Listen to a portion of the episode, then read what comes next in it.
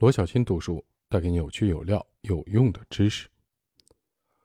止损而非挽回损失。一、敬畏不确定性，在任何一笔交易中，即使最成功的交易员都无法确保市场会完全依照他预判的方向发展。二、你必须在每个错误的决策导致的回撤中设置止损线，确保不击破交易系统设置的清盘线，以免给你带来致命的伤害。三、你必须从每个错误中不断的总结和反思，每一次的亏欠带来的交易系统的持续的完善和优化，最终带来质变。四、每次的交易都是对自己现有决策体系适应市场变化的动态的检验。市场永远是正确的，跟随市场，敬畏市场，始终诚惶诚恐，如履薄冰。五、遭受重击或超预期的完成既定盈利目标以后，减量经营。大部分人在重大的失败以后会孤注一掷，重仓豪赌，希望挽回损失。此时的决策风控体系和交易纪律在人性的面前往往不堪一击。这是因为。重大的成功和重大的失败以后，人的感性的系统很容易战胜理性。六，迅速的接受现实。七，敬畏市场，保持对市场足够耐心，只在适当的时候出手。八，风控体系是生命线，严格的执行交易纪律是为了更好的锁定利润和最大限度的减少回撤。优秀的交易者通常将严格践行的风控体系放在生死存亡的高度。因为他们知道，一旦失去了风险控制，日积月累的收益可能一夜归零。要内战外行，外战内行。优秀的人不应该把主要的精力放在琢磨人际关系上。真诚就是一个人最大的铠甲，专业就是一个人战无不胜的武器。看惯了宫廷戏的人喜欢庸俗化的人际关系。而一个洞察人性的人，喜欢去更广阔的场景中作战。一个人完全可以凭借自己的战绩奔腾不息，哪怕在一个不完美的团队里。一个人把自己的注意力分配在哪儿，他就会成为一个什么样的人。要想成为甄嬛还是霍去病，要勾心斗角还是封狼居胥，这取决于你的注意力的分配。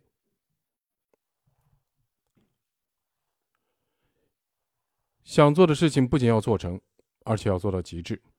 对于认定的方向以及有目共睹可以获得的成就，就要拿出魄力，全力以赴。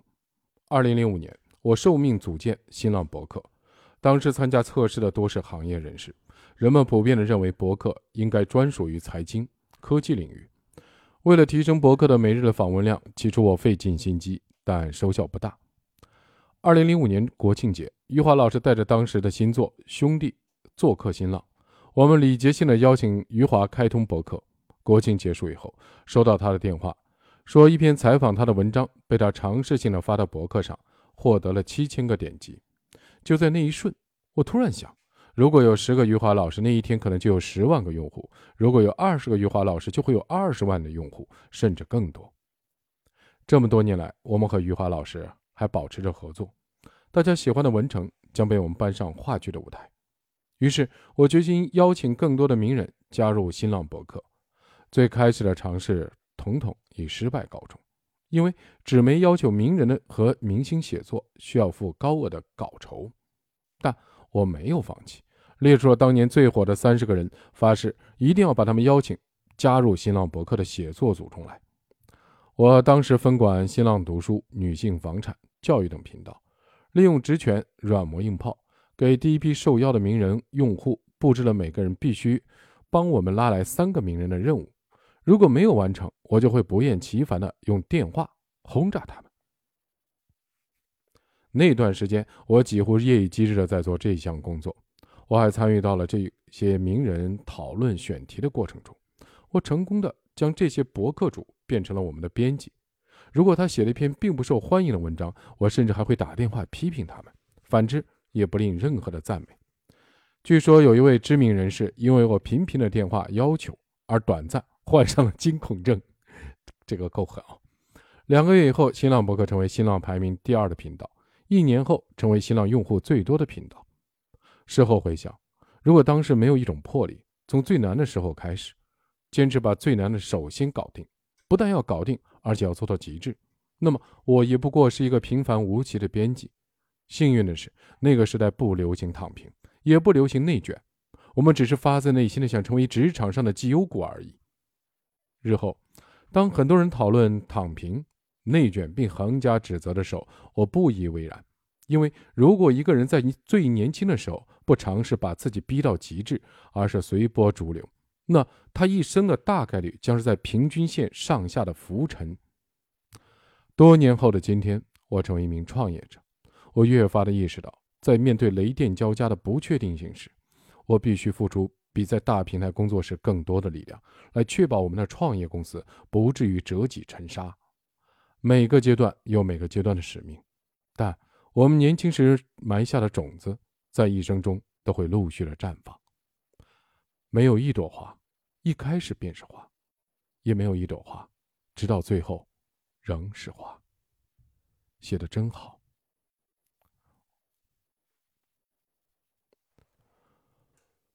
我们购买的版权数以百计，有一些是高价值、高价格的版权，有一些是高潜力、低价格的版权，还有一些是高辨识度、性价比高的项目，这些都给我们带来了回报。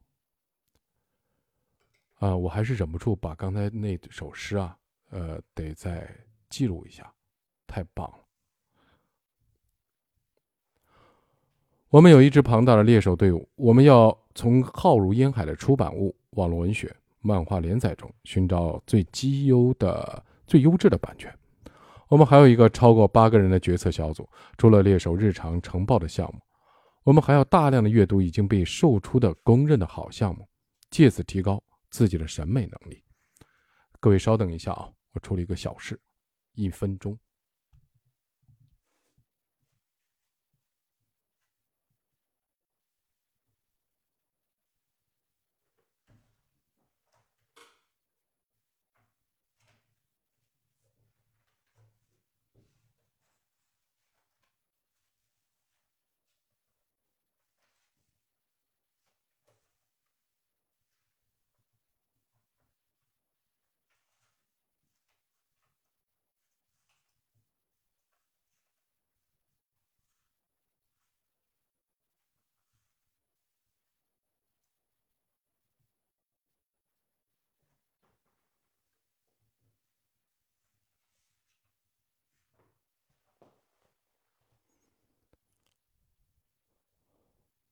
我们的决策机制非常的简单，全票通过或者被三分之二的评委打高分的项目，我们一般会果断的买，但也有例外，有一些大家觉得还可以，但勉强购买的项目，最终带来了麻烦。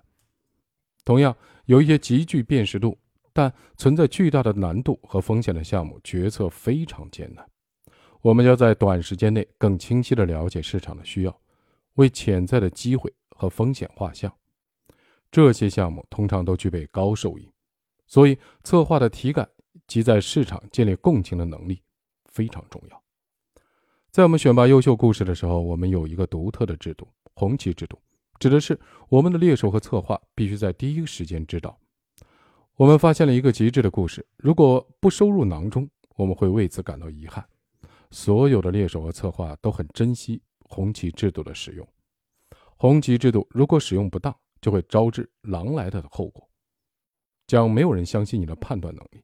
在每次的会议上，我都会强调红旗制度的应用，确保大家在看到最优秀的内容的时候，能够迅速的喊出来。在 IP 的市场上，越优秀的内容越容易产生共识，但我们有一个非常短促的窗口期，让我们可以在第一时间筛选到这些富有统治力量的故事。红旗制度让我们受益匪浅。结果证明，越是那些资深的猎手策划所强烈坚持的，越具有非同一般的效益。我们最早购买的嫌疑人某 X 的现身，就是因为主人公有瑕疵，险些被决策小组拒绝，但因为我和某些人的坚持而最终决定购买，并在两年以后取得了中国大陆推理电影分类的票房冠军。我们也曾因为风险与球状闪电、庆余年、偷偷藏不住。这些头部的 IP 失之交臂。对于一个有饥饿感的猎手团队而言，错失卓越的 IP，无疑是一场灾难。读到这儿，因为我昨天刚刚读过另外一本书，呃，我觉得作者的这个猎手团队这个机制其实可以加上人工的智能和算法，因为其实我自己在经历中也有这种感受。这个算法，它你要建立，首先要建立一个模型，就像查理芒格一样，你你把你的选材题材的模模型。以不同你希望的权重加入进去，它实时监测，比如说它监测的这些 IP，来监测短时间内的呃阅读增长数或者评论数，用这个而监控全网平台。对于超过你某个警戒线的，它直接输出结果，发短信或者微信通知你。这样子的话，比人工去在浩如烟海的文网文中找素材效率更高，而且你只监控。只监控某一个时段内，比如二十四小时、四十八小时、七天或者一三十天之内的增长速度，更有利于发现潜在的黑马。这个再加上人工的最终决断，效率会更高。这个已经是屡试不爽的，在这个直播呀、电商领域都在应用。我觉得网文应该也引入进来。好，我们继续，学会画像。命运就像是一只情绪多变的老虎，有时候他和你玩捉迷藏。有时候他可以骑在，呃，你可以骑在他的身上去远方；有时候他会将你吞噬；有时候他会被你消灭。每个人的人生际遇都是如此。你要在老虎吞噬你之前就学到足够多的能力，以便在它扑来的时候可以机智的躲开。你必须极其快速的成长起来，因为这是你进入命运之门后唯一正确的路。我们都是寓言里的盲人。是在一只大象的面前，通过触摸为大象画像的人。有的人抱着一条象腿，说这就是大象啊；有的人摸到了大象长长的鼻子，以为大象像一条长着腿的蛇。我们要不断地走进信息的河流，去触碰，去想象，去重组。没有一个盲人可以看到一头大象的全貌。那些声称自己伟大的人，同样也做不到。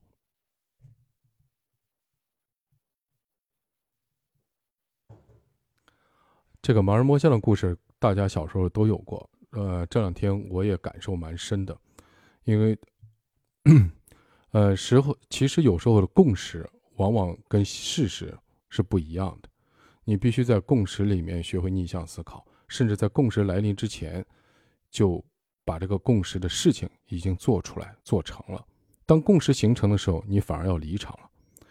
前两天我们参观了一个，呃，中国百强村。排名第三，张家港永联村，我第一次去这样的百强村啊，前几名的。这个永联村的这个展览馆，包括电影，是我看过所有的展览馆、电影，各种名胜古迹、什么各种先进事迹里面最让人感动和撼人心魄的。因为我去过地方应该很多了，全国六百个同事，六百多个城市，我至少去了三分之二。呃，看那个对老书记吴栋才的专访时，我眼泪都出来了，因为我发现这些能够带领大家，呃，实现百强的这些书记，他们身上都有着强烈的人格魅力。这个人格魅力是什么呢？我把它解读为就是，面对大家都公认的共识，但这种共识明明让他生活更困难的时候，他敢于站出来，敢于先做。注意，不是先说，先去做。扛住各方的压力，因为这里面有一句话，他采访时说的话，就是当你想做任何一件事情的时候，都不可能大家都支持，而且往往是反对的人更多。很多反对人可能就是你的亲属、你的老婆、你的父亲、你的孩子，然后你的上级，甚至是你的部属。你觉得自己很孤独、很孤立，很多人担心自己陷入这种包裹之中。可能会断送自己的职业生涯，甚至人生生前途，就放弃了。最后，就像作者刚刚说的样，你就泯然众人矣。伤中有里面的话，其实就是我理解的，因为我四十多岁了，就实际上你就掉入了平均线。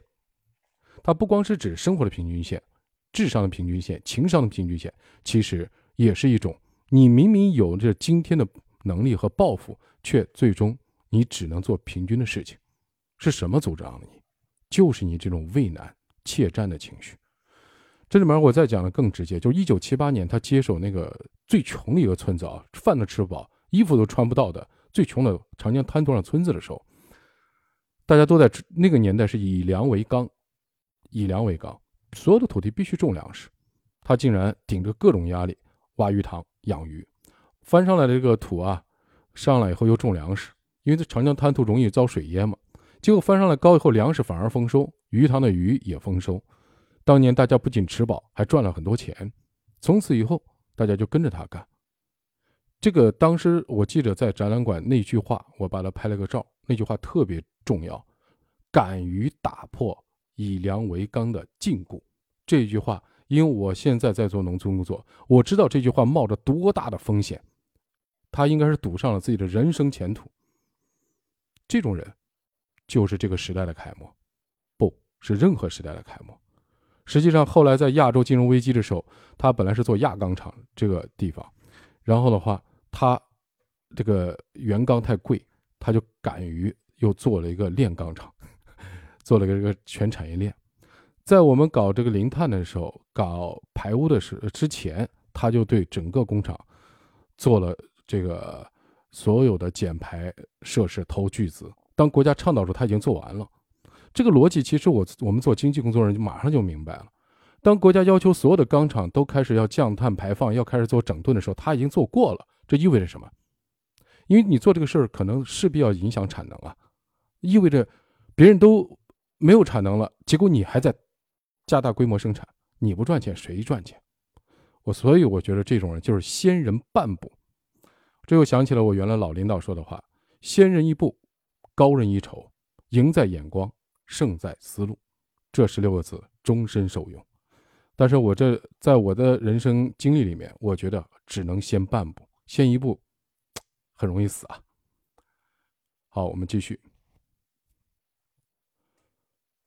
有的人将触摸到大象的鼻子，还有的人已经有了一些结构性的认知。现在，有的人将克服风险，艰难的骑到象背上，他要么会从象背上掉下来。要么对大象有了进一步的认知。人的一生本质上就是盲人摸象的一生，人生的很多经历其实都在画像。而我们怎么对待危机，怎么对待机会，怎么对待挫折，怎么对待打击，会对我们的人生产生重要的影响。生活不会无缘无故的冒出一个考验，也不会突然降临一个你无法跨越的考验。所有的考验都是你认知召唤的结果。事实上，你会在你认为的不可逾越的考验中幸存下来。所有的考验本质上都有其积极的一面。那些置人死地的考验，最终会让你变得更强大。创业以后，我开始逐渐的习惯和坏消息共存，心态因之发生了一些微妙的变化。我不再恐惧接踵而至的坏消息，甚至会提醒自己：事已至此，还能坏到哪儿呢？如果你总是做好迎接更坏情况的准备，你的心态当然会有一些变化。查理芒格说，他甚至有点期待坏事的发生，因为和坏事斗争能够更显著地提升自己的经验值。稻盛和夫在得知自己患有癌症的当晚，立刻平复心情，接受了这一残酷的事实。经历的考验越多，你就会越强大。这就是那些穿越过很多考验周期的人，总能处变不惊、云淡风轻的原因。如果你能接近那些穿越了很多的考验周期，呃，或是在一个考验周期里有过过山车般经历的人，你就应该知道，事情糟糕是大概率，但再糟糕的事情，人都能扛过去。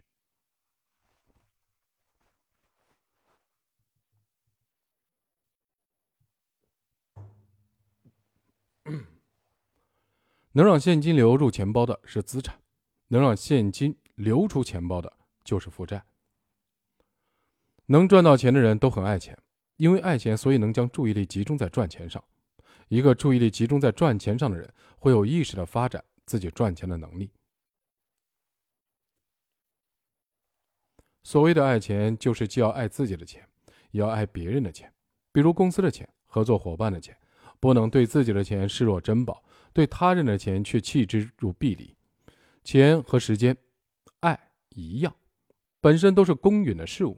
就像一个号称善良的人，不可能只对自家人善良，而对其他人凶恶。一个能赚到钱的人，怎么可能让别人承担损失和风险，而自己独享收益呢？一个置所服务的企业的利益和以及合作伙伴利益于不顾的人，怎么可能长久的赚到钱呢？就像身处惊涛骇浪中的小船上，还要挖空心思的从船上盗取零件销售的人，怎么可能独善其身呢？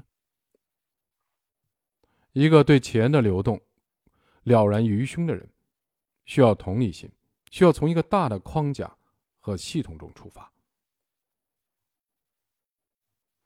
在赚钱这件事儿上做正确的事情，远远比正确的做事重要。幸福来自频次。而财富来自强度，因此要选择一个有长期发展的前景的行业，要找到可以长期合作的人，要去机会多的地方，要到趋势里，要去明天，要去认知还没有到达的地方赚钱。做正确的事，无论何时进去，无非是赚多赚少；做不正确的事情，无论什么时候出来，也无非赔多赔少。这和刚才我讲的理解就完全印证上了，一定要在那前面。包括前两天刚写了一篇日记，就讲这个人工智能 Chat GPT 的，就是我的观点：任何一波浪潮，不要去讨论是非，那是学者干干的事情，你应该身处其中，先去做，先去体验，先成为潮流正中央的那个人，这样子潮流会推着你朝前走，而千万千万永远不要做旁观者，毕竟我们还没有躺平的资格。不要愤世嫉俗，不要指责别人小气。能赚到钱的人都很小气，因为他们对赚钱有敬畏心。如果每一分钱都来之不易，不要轻易的借给别人钱，也不要在生死攸关之外的任何情形下借钱。一个为了消费借钱的人，没有赚钱的能力，他只会通过借钱搞坏一段关系。如果你珍惜一个朋友，原则上不要向他借钱，也不要借钱给他。啊，这段话应该对所有的人都很有用。五，你拥有的钱只有两种功能：消费和增值。前者是消费品，是车，价值逐渐的递减；后者是资产，是房，能给你增值。一个能够发展出赚钱能力的人，善于为两者配比。有赚钱能力的人，拥有资产思维的模式。如果他买了十箱茅台酒，他也绝对不是为了炫耀和消费。他只是觉得茅台酒有增值的价值而已。六，要选择聪明过人、正直诚信、愿意赋能的商业合作伙伴，要将其中那些愿意和你共同承担风险、损失和利的人做朋友。一个人总会有失败的时候，总会有需要借力的时候。一个人不能孤单的打赢所有的战斗。一个能赚到钱的人会善于分享、善于选择，即使毫不功利，但客观上他交付的善良。也是一种资产。一个拥有正确的朋友圈的人，万物都可能是资产。嗯哼，我觉得最后这句话很重要。拥有正确的朋友圈的人，万物都可能是资产。呃，狂飙那么火，大家有没有想过陈淑婷的儿子小时候那么可爱，对吧？长大了，作为高同学的孩子一样被判刑。朋友圈有多重要？可能原生家庭你没办法，但你成人以后，你可以选择你的朋友圈。它实际上就是你的资产，你的朋友圈就决定了你的水准。永远不要相信天上掉馅饼的事情，不但不要相信，还要远离。一个拥有赚钱能力的人，对赚钱这些事情的难度的理解是现实主义而非浪漫主义的。对于他而言，赚钱必须是正确而艰难的事情。一个拥有赚钱能力的人发展出来的最重要的嗅觉，就是对风险的嗅觉。一次风险带来的伤害可以覆盖掉九次凭借幸运周期赚来的钱。读到这儿，我突然想到自己了，啊，一次就可以覆盖掉九次，何况两次呢？对风险的感知是认知里最重要的一部分。一个好的猎人善于捕捉机会，更善于捕捉风险。人声鼎沸、众声喧哗的地方。处处都是陷阱，这句话大家应该很多人都有共鸣。九，要想获得财富，就要学会利用杠杆效应。杠杆可以实现你财富的倍增，但前提要在高度的确定性的场景下，融资、代码、劳动力都是典型的杠杆。你的智慧和杠杆共同作用，这样才能实现财富的跃迁。要形成自己的决策的框架，赚钱是获利的事情。你必须克服自己的人性，像一台不断学习和进化的机器一样，要不断了解你赚钱赔钱背后的决策逻辑，要不断的记录和优化你的原则，并最终按照你的原则行事。一个能发展出赚钱能力的人，能够果断的转身。世界上大部分教训对人的教育，都不如赔钱带来的教训更直接。从这个意义上，钱是人类最好的老师。一个善于赚钱的人，要么从趋势中赚钱，要么从价值上赚钱，要么兼而有之。从趋势中赚钱，快进快出，绝不拖泥带水；从价值上赚钱，逢低买入，长期持有。一个能真正的发展出赚钱能力的人，他赚钱的行为模式都严格的限定在以上。这需要一个人有很高的认知水平，必须精于获取信息，能更多、更早、更精确的使用有效信息。一个人无法赚到认知以外的钱。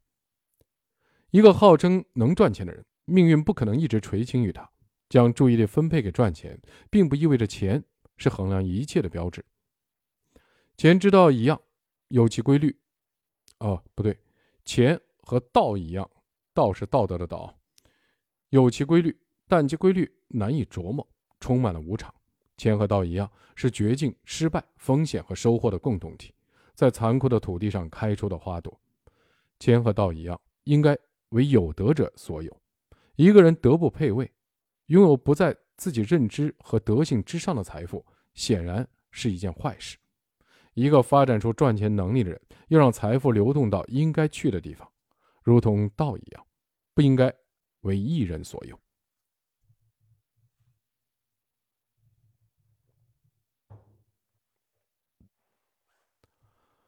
怎么花钱呢？花钱比赚钱更考验人。最开始创业的时候，我们也像拿到巨额融资的公司一样开始烧钱。幸运的是，我们在意识到市场即将发生巨变前，停止这个荒唐的行为。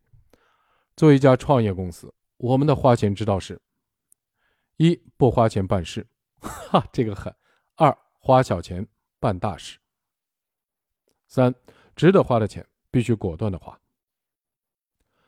人应该交十二种朋友，交朋友要么诉诸情感，要么诉诸利益，要么诉诸认知的输出。嗯哼，啊，这个一直追求的是这个认知输出，要找这样的人，至少你能学到嘛。好，我们继续。第一种，你要交比你强的人。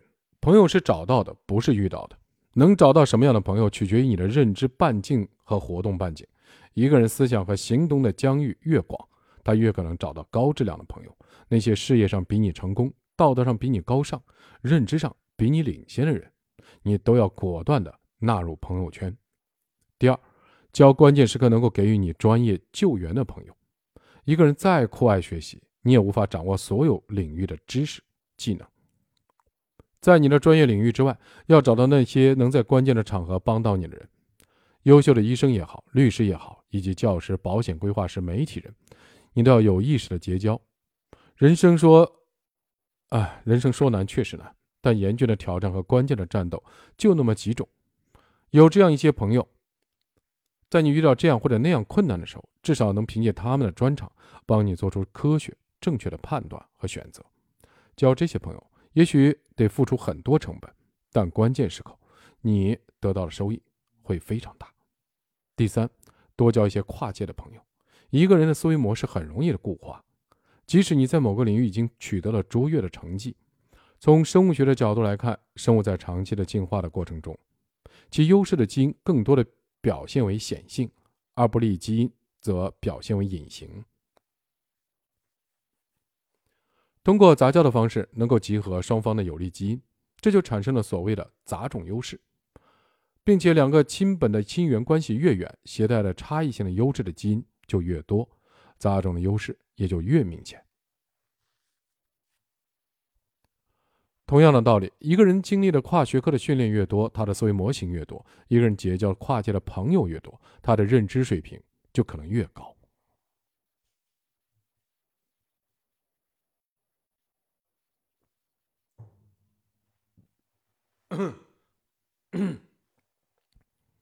第四，多交一些新兴行业的朋友。从 Web 1.0、2.0到现在的3.0，元宇宙包括人工智能 ChatGPT，科学智技术日新月异，尤其互联网技术在这些年变革了很多行业的运作方式。越早进场，越多的和这些新兴产业的牛人做朋友，越深度的学习，就能获取越新鲜的知识和技能，进而成长的越快，获得的机会越多。第五，要学会经营弱关系。弱关系指的是亲密程度一般，但友善程度显著高于普通关系的朋友。弱是这个世界上被误解的字之一，绝非单纯的贬义。比如，一个经历了无数磨难的老人，可能看起来弱不禁风，但他经受打击的能力却一流。一个在朋友圈被广泛传播的营销的案例，它的引爆点可能来自朋友圈的蝴蝶扇起了第一层微波的微弱的波澜。那些不被你视为朋友的人，与你可能没有太多的交集，没有过多的利益之争，但当你求助的时候，他可能会耐心地梳理自己的资源，拼尽全力地帮你。在我人生的多个的关键节点，是那些偶然出现又神秘离去的人，通过无意中的一个饭局，无意中的一条信息，无意中他人介绍了一个资源，帮助和成就了我。第六，要结交成长性好的年轻人，莫欺少年穷。一代人有一代人的人生际遇，你今天成就的高度未必全部因为你个人的能力，还可能是周期给你的红利的加持。二十年前的四大门户网站，十年前的美团头条，现在的元宇宙、人工智能，都让成千上万的人遇到了机会。今天你轻视的人，也许十年之后就会与你在下一个路口相见，甚至后来居上，超越你的成就。你悉心帮助过的人，大多都会给你反哺。在二十多年的职业生涯里，我培养过一些年轻的员工，他们曾是我的部下，但我非常欣慰地目睹了他们的快速成长。如今，很多人已经独当一面，成为商业领袖。多年后的今天，当年的年轻部下依然和我保持联系，也会在我这个老领导遇到困难的时候提供力所能及的帮助。第七，要结交一些经历过大风大浪的人。一个人在重大的教训和挫折中学到的东西。常常比在日常的经验中学到的东西要更深刻。一个聪明的人可能走得快，但一个在历经风浪以后从容稳健的人可能走得更远。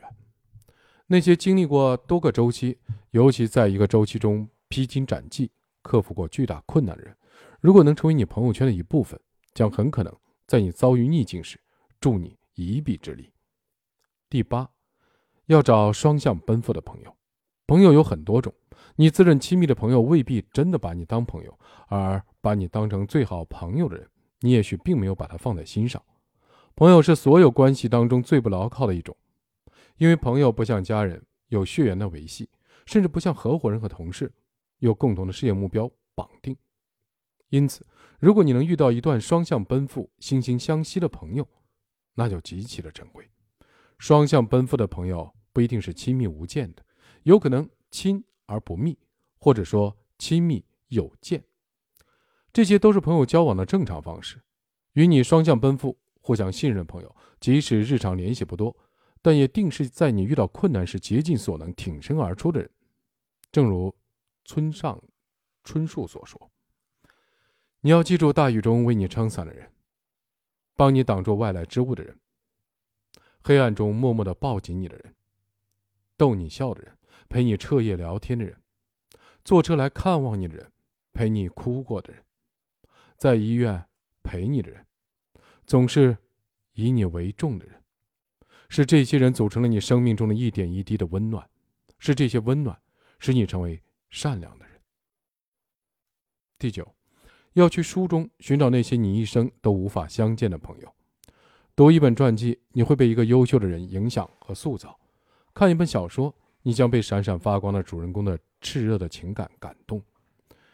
你与他们从未真正的相遇，但在人生的每一刻，你都奔赴在寻找他们的路上。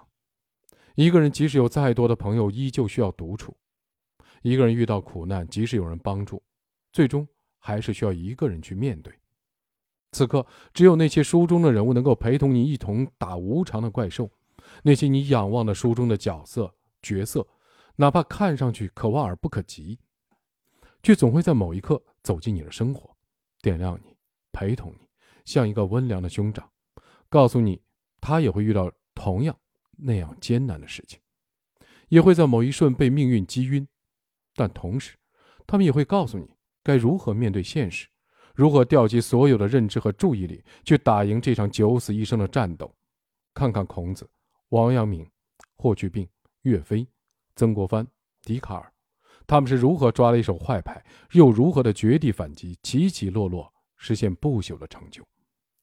要去书中寻找精神的挚友，他们不离不弃，给你向前的力量。第十，要结交有趣的朋友。酒肉朋友算不算有趣的？当然，人不可无癖好。有时候和那些永远没有人生交集的人在一场酒局里的遇见，三杯两盏淡酒，或者是一次快意的酩酊大醉，都是难得的快意经历。酒、茶饮和一个陌生人，有时候会给你带来巨大的慰藉。里尔克说：“谁此时都没有房子，也不必营造。此时孤独，就永远孤独。就醒来，读书。”写长长的信，在林荫路下不停的徘徊，落叶纷飞。第十一，要交干干净净的朋友。林语堂先生说：“一个心地干净、思路清晰、没有多余的情绪和妄念的人，是会带给人安全感的，因为他不伤人，也不自伤，不制造麻烦，也不麻烦别人。某种意义上来说。”这就是一种持戒。他们像大海，像山谷，像森林，纯粹、澄澈、简单，能够包容你，给你回声，让你宁静。读了这一段了后，觉得最后的倒数第二行的四个字很重要，给你回声。第十二，要找有边界感的朋友。任何一种靠谱的关系都需要边界感。我曾见过一些反目成仇的朋友，他们之间常常毫无边界可言，一方不断的侵入，一方不断的容忍，最后形成了一种张力，将一段关系彻底的撕裂。如果一段关系宣告终结，那就学会祝福。成年人要学会绝交，也要学会善意的对待。当你绝交的时候，不要让这场关系的收场太难看。也不要将种种朋友间的不堪往事添油加醋的到处传播。人生如同一段旅程，有的人会先下车，有的人会后下，没有一段能够持续一生的朋友关系。他们也许只是在你无助、寂寞的时候来抚慰你的人，但有一天，他们完成了使命，今生或许和你再也不见。那就和他坚定而充满感恩的说一声再见，这样就好。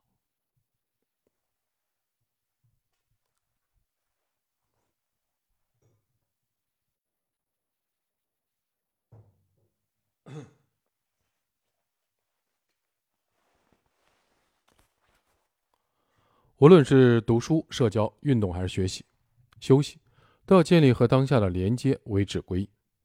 止归是圣旨的止啊，归是归途的归。人们一边在经营有用的生活，一边又对有用的遮遮掩掩，这才是最大的荒谬。如果发呆能够给你带来片刻的欢愉，而这种欢愉在你当下的精神生活中又至关的重要，那它当然也是有用的一部分。但是有些事物不是这样的。你酗酒，酒后发疯，无法顾及你的子女，你的酒友也只是在旁边嘲笑你的丑态，这样的酗酒有何用处？这样的生活意义何在？一个人在成为一个真正的行业的专家之前，必须成为自己身体的专家。身体是一生中唯一的陪伴你的存在。一个人能不能成为管理身体的专家，很大的程度上决定了身体能陪伴他的时间和质量。查理芒格说：“一辆破车和一辆精心保养的车，谁能走得更远？不言而喻。一个人一生中最大的风险，甚至是唯一的风险，有可能就来自你的身体给你的致命一击。”读到这儿的话，我就有一个自己的感受，就是我很少坐别人的车，呃，但出去出差经常会打车。真的一个人的现在是当下一个人的车的状况，基本上就是一个人自己照理自己身体的状况，甚至是照理自己家庭和生事业的状况，真的是这样。车非常干净的这些老师傅，就说把打滴滴的时候可能跑了几万单的，他都是城市英雄。他不光是城市英雄，他的营业额往往都比较高，因为这段出差比较频繁，在安徽一线，一个人口不到四千的小县城，有一个师傅到两点钟，他就能赚到六百块，日常这是他日常的营业额。在大城市，大家可能觉得六百不多，其实我问了宁波、杭州打车的时候的朋友，都很难。他对生活充满了朝气，充满了正念，他只是一个退伍兵而已。呃，已经买了两三套房了，他就有一次自己的一套生意经。为什么讲这句话呢？就刚刚读了这个时候，心有所感。他车很干净，真的很干净，一辆江淮瑞风商务车，非常干净。然后会下来彬彬有礼给你开车门，在一个小县城，真的是让我很诧异，因为我连续碰到他两次。后我也碰到过很多车上去很脏，呃，甚至前面乘客留下的纸屑什么都在的。这些人基本也很邋遢，然后态度也不是很友善，真的是这样。你可以注意一下，如果对自己的车、对自己的仪表都不是很在意的人，除非他是科学家啊，因为他注意力都分配在一件事上做事业了。这些对自己的身体往往也不在乎，这个就很难走得更远。这是一个直接的体会，就看他的车。在身体的管理方面，我父亲和我大哥给我全家立了很好的榜样。去年，八十岁的父亲在医生的建议下决定减肥，在过五个月的时间里减掉了二十斤。我大哥在同样的时间里体重下降了四十斤，并在之后的两年内保持了体重的稳定性。他们的血脂、血压、血糖全部正常。如今的我也坚持跑步。没有人不关注自己的身体，但鲜少有人能够成为自己身体的专家和有效的管理者。第一，你必须花足够的时间去学习身体的基本知识，并不断的更新。关于身体的知识可谓车载斗量，相当的庞杂而不断更新。你必须充分的了解致命的身体的疾患和相应的解决方案。有一些成功的企业家在业余的时间里研究疾病。盛大集团的创始人陈天桥，在患严重的焦虑症以后，将后半生的重心转移到脑科学的研究上，希望彻底的攻克心理的疾病。我还见过很多成功的企业家学习海姆立克急救法和猝死的治疗。我此生最重要的朋友之一，美宝集团创始人徐荣祥，正是死于食道的烟呛。我曾经和他形影不离，我曾无数次的感慨，当时如果有人会海姆立克急救法就好了。可惜时光不能倒流，这位好友的不幸的经历也已经促使我要求全家人学会急救法。呃，这个我感受也比较强烈。二零一五年，我自己的眼睛毛细血管连续爆了三回，当时先后治了有一年半，严重的时候看不见字，电影院第一排看不见字，所以说在治疗过程中不得不学了很多知识。最后治好的时候，医生就告诉我，你不能再熬夜了，不能用眼过度，而且不能焦虑。当时在创业的后半程，我知道这些三点都很难做到。但我至少可以要求自己在十一点前上床睡觉，睡不着也没关系，必须躺在那儿。这是医生的原话。从那个时候，我开始把我的作息硬生生的朝回调，现在基本能保持十一点上床睡觉。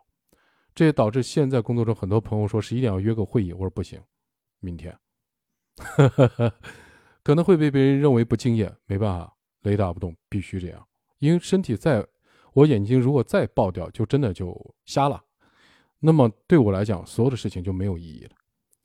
是，嗯，在一八年体检发现血糖高，也刻意的开始注意。这时候我读了大量的医学类的书籍，这个我在我的专辑上也有很多，比如华尔斯饮食法，比如说呃肠子的小秘密，比如呃这个身体等等这些所有的知识了解了很多，后来发现融会贯通，对自己体会还蛮大的。当然。不同年纪、不同工作、不同生活状况，要用不同的方法映照，不能照搬啊。你比如说，我现我们可能超过四十岁人的膝盖可能就不是很好。像作者就讲他一直在跑步，那可能你的跑步姿势也不正确，但你如果感觉膝盖不舒服，就不能硬跑，宁可走路或者选择其他的运动方式，不能蛮干。我们继续。第二，你必须保持每年的例行的体检。大部分的体检对于致命的疾病的发现没有建设性。合格的体检包括肺部小剂量的螺旋 CT，三十五岁之后几年一次的胃肠镜的筛查，C 幺九九的生化筛查等等。我有一位好朋友，在我常年的碎碎念之中克服了恐惧，做了肠镜，发现离肠癌仅有一步之遥。如果晚发现半年不做任何处理，其恶化的概率也会显著的提高。呃。这一点的话，确实我也学了很多知识啊，在书里有跟大家在直播时候也分享一下。其实男性啊，确实是三十五岁以后，胃镜、肠镜还是要做的，每年要做的。不管有人有的人觉得很难受，其实也不难受。我做过啊，呃，尤其爱喝酒的那些人，因因为我我现在是不喝白酒，不也不喝酒，所以这个一定要注意，因为实际上致死率最高的就是肠癌。他们他是无救的，几乎是无救的。你包括这个癌症的这个，其实作者讲的很对，螺旋 CT 其实不够。如果家族有人有这方面的家族啊，我指的家族直系亲属，父母爷爷这有这些病史，那么我建议四十岁之后，你至少要有意的去做 PET CT。可能你觉得很贵，但跟你的命比，这值得。因为它可以发现零点五厘米以下的这个结节肿瘤，那么这个时候处理的话，其实成本非常低。不要等它大了。第三，你必须有三个以上的医生朋友。嗯，这个难度太大了。朋友不是遇到的，而是找到的。在我医生的清单中，我找朋友当然意义非凡。有几位医生的朋友的意义更为重大。每当父母的身体出现情况的时候，我都会及时的求助自己的医生朋友。以便在情况变得不可收拾之前，及时的干预解决。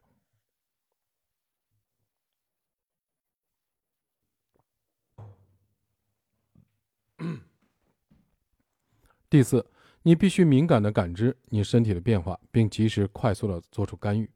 发生在身体上的任何风险都绝非小事。慢性的炎症有可能会变成癌症，幽门螺杆菌可以导致胃癌，酗酒或者重度的脂肪肝可以导致肝癌。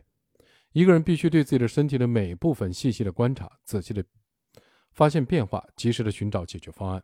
第五，你必须根据身体的状况及时调整你的注意力，并且在身体遇到麻烦的时候能够投入足够的注意力。当身体出现重大问题的时候，你必须暂时放弃手中的事情，把注意力集中在治疗和康复上。第六，你不能讳疾忌医。第七，你不能有过多的不良嗜好。比如抽烟、酗酒、暴饮暴食、过多的使用发烫和霉变、腌制的食物等等。第八，饮食和睡眠至关重要，任何时候都不能影响你的。跟我刚刚讲过这个睡觉的事情，任何事情都不能影响你的饮食和睡眠。如果有睡眠的问题，应该及早干预。情况最差的是服用副作用小的安眠药，即使依赖安眠药，其危害也远远小于失眠。带来的灾难。我曾经有过一段严重的失眠，为此尝试了中药、西药和冥想，调整了卧室的灯光、枕头和睡眠有关的设置。我还看了大量关于睡眠的书，只要成本不高、伤害不大，我就调整都会试一下。大约一个多月以后，我终于摆脱了失眠的困扰。虽然到现在也不明白到底是哪种方法起了作用，但确实发生了积极的变化，这就够了。今天睡前打坐。已经成为我重要的生活习惯，即使泰山压顶，我也会督促自己一定要睡好。第九，对于那些无所不能的保健品，要有足够的警惕。今天直播到此为止，谢谢各位，再见。